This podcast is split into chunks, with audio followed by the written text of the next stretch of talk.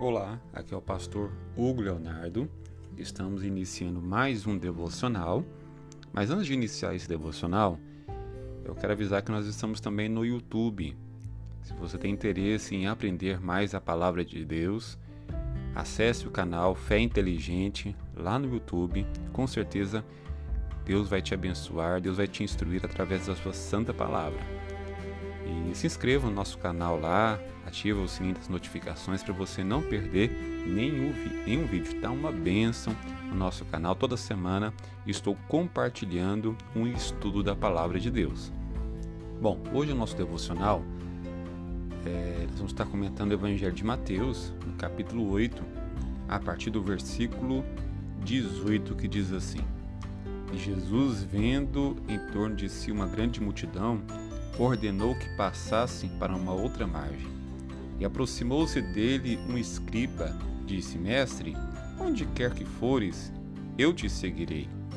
E disse Jesus: As raposas têm covis e as aves do céu têm ninhos, mas o filho do homem não tem onde reclinar a cabeça.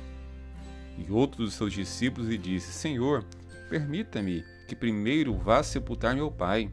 Jesus, porém, disse-lhe: Segue-me e deixe os mortos sepultar os seus mortos. Bom, o que Jesus quer ensinar através dessas palavras? Tudo que a Bíblia escreve ou tudo que Jesus fala não é por acaso. Cada resposta para cada pergunta que Jesus dá não é somente um ensino para aquele que estava perguntando, mas é um ensino para, para as nossas vidas. Todas as vezes que alguém chegava até Jesus, Jesus fala: segue-me. O evangelista Mateus, por exemplo, largou tudo o que estava fazendo e começou a seguir a Jesus. Porque tem pessoas que querem seguir a Jesus, mas querem ainda ter uma vida secular normal. E andar com Jesus muitas vezes é andar contra a maré, é andar contra essa vida. Muitas vezes você vai ser chamado de inconveniente, muitas vezes vai ser chamado de louco, muitas vezes vai ser chamado de imbecil porque você está andando contra a moda, andando contra o sistema, andando contra os pensamentos das pessoas. Normalmente a, a tendência das pessoas é fazer o que o seu intelecto, a sua experiência ordena. Mas seguir Jesus muitas vezes é abandonar o seu eu, é abandonar a sua soberba, é abandonar o seu intelecto, a ciência e andar pela fé.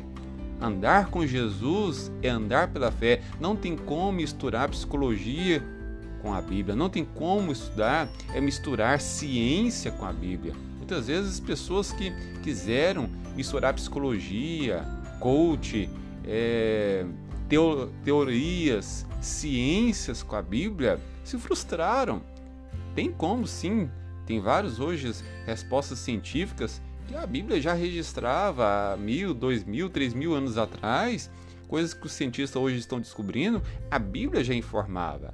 Tem coisas que tem como para trazer paralelo aos ensinamentos bíblicos. Mas andar com Jesus muitas vezes não é andar segundo o nosso intelecto. Muitas vezes nós vamos querer ir para a direita e Deus vai chamar a gente para a esquerda. Muitas vezes nós vamos querer ir para uma cidade e Deus fala: Não, eu quero que você vá para outra cidade. Muitas vezes nosso coração está mandando você fazer isso e Deus fala assim: Não, você não vai fazer isso, você vai fazer ao contrário. E é isso que Jesus quer ensinar aqui. Tinha um queria seguir Jesus, um escriba queria seguir Jesus. Olha, você pode querer me seguir, não tem importância não, mas tem um problema. As raposas têm lugar para dormir, os, é, agora eu não tenho lugar para dormir, eu não tenho lugar para repousar minha cabeça para descansar. Hoje eu tô aqui andando aqui, eu tô com vocês, amanhã não sei onde eu vou estar, porque eu sou guiado pelo Espírito.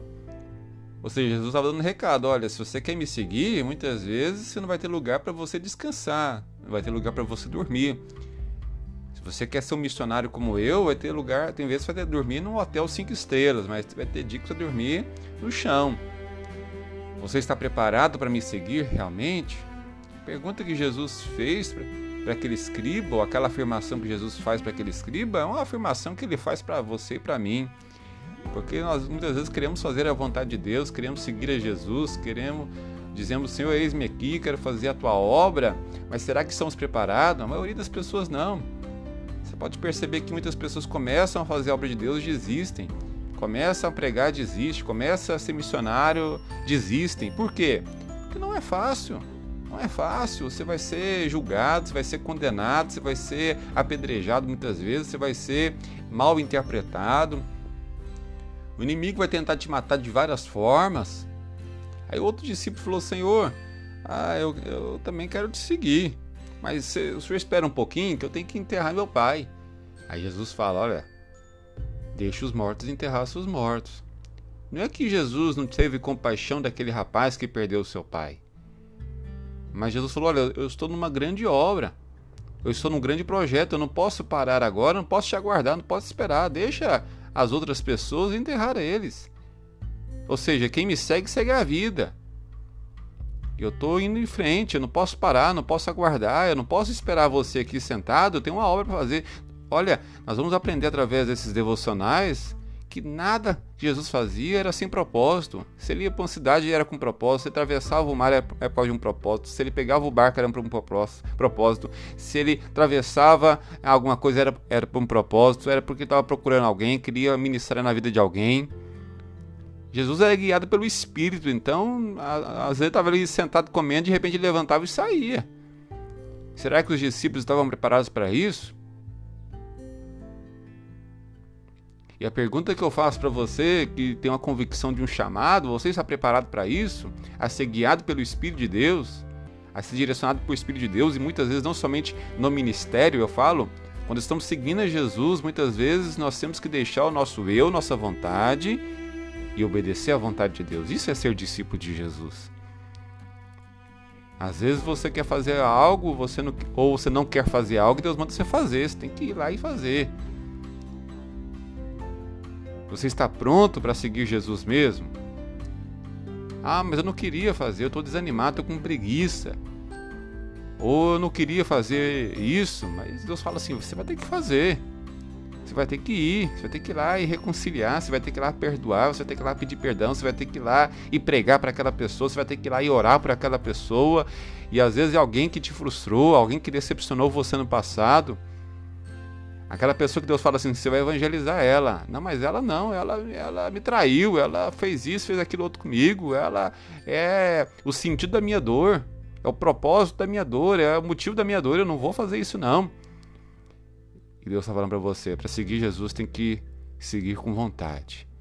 É abandonar pai, é abandonar mãe, ou seja, é abandonar muitas vezes a vontade, os amores em obedecer ao Senhor. Quando eu estou com uma convicção do Espírito, gente, eu particularmente não ouço ninguém. Porque muitas vezes ouvir o Espírito de Deus é, é, é ao contrário de tudo que as pessoas imaginam. É, lendo ali o livro de Gênesis, quando Deus chama Abraão para sacrificar Isaac, ele chama dois servos e vai, ó, pode ir lá sacrificar no monte. Pega o seu filho, não vamos ali orar no monte, vamos buscar Deus. Leva dois servos. Interessante que, que Abraão não chama Sara, não chama sua esposa. Por quê? com certeza Sara não ia entender. Com certeza, se ele levantasse, ó, oh, Sara, nós vamos no monte ali, Deus mandou sacrificar Isaac. Sara não ia permitir de jeito nenhum. Quando chegou no cume do monte lá, ele ainda mandou os servos parar, para aí que eu vou só com o menino lá. Daqui a pouco eu volto. Daqui a pouco nós voltamos. Abraão sabia que estava sendo testado por Deus. Ele tinha fé, porque quando ele falou para os seus servos: Olha, eu e o, menino vão voltar. Mas ele estava pronto para sacrificar. Ele sabia que era um teste, mas estava pronto para sacrificar. O que Deus mandou, ele ia fazer. Por isso que ele é o pai da fé. Ele obedecia a Deus pela fé. Nada impedia ele. Que Deus mandava, ele fazia. Você está pronto para isso? Você quer ser discípulo de Jesus? Está pronto para isso? Muitas vezes é o contrário do que as pessoas, do que sua família, do que os seus amigos, do que o seu sócio, do que alguém que te lidera fala: não, você está doido, você não vai fazer isso não. Mas você tem uma convicção que foi uma ordem de Jesus. Você está pronto para isso? É uma palavra que Jesus nos traz nessa, nesse dia. Quero orar por você, Senhor. Nós entramos na tua presença. Senhor, quero te louvar, quero te agradecer por cada pessoa que tem ouvido diariamente essa devocional. Ah, Deus, que o Senhor possa falar conosco através dessa palavra. Uma palavra que muitas vezes choca o nosso, nosso intelecto, nossa mentalidade caída humana e carnal. Mas seguir a Jesus muitas vezes é seguir ao contrário do mundo, do sistema, do discurso deste mundo. Seguir a Jesus muitas vezes é abandonar pai, mãe, filho, esposo, esposa, abandonar muitas coisas para seguir a Jesus. Muitas pessoas se assustam com isso, mas nós conhecemos pessoas na história que teve que sair de casa para seguir a Jesus, que teve que terminar o casamento para seguir a Jesus, que teve que abandonar uma cidade para seguir a Jesus. Para muitos não entendem isso, porque acham que podem seguir a Jesus e continuar vivendo uma vida mundana normal uma vida secular normal. E seguir a Jesus é ao contrário de todo o sistema, de todo o intelecto dessa terra. Porque é andar pela fé, não por vista. Nos ensina Jesus a ser realmente servos do Senhor. Nos ensina Jesus a viver a tua vontade, a tua obra, porque se nós fizermos isso, nós vamos prosperar nessa terra, nós vamos ser abençoados. Eu quero abençoar cada um que está ouvindo essa, essa mensagem. Quero orar pelos enfermos, Senhor. Se tem alguém enfermo, eu ordeno que saia essa enfermidade em o nome de Jesus. Desapareça essa dor em o nome de Jesus. Que este caroço desapareça, que esse câncer desapareça. Que esse sentimento de tristeza desapareça agora em nome de Jesus. Que todo mal caia por terra em nome de Jesus. Eu abençoo essa família, eu abençoo esse empresário, eu abençoo este obreiro, essa obreira, este servo seu.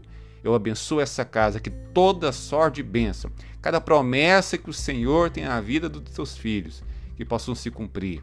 Assim nós oramos e te pedimos. Em nome de Jesus. Amém. E graças a Deus.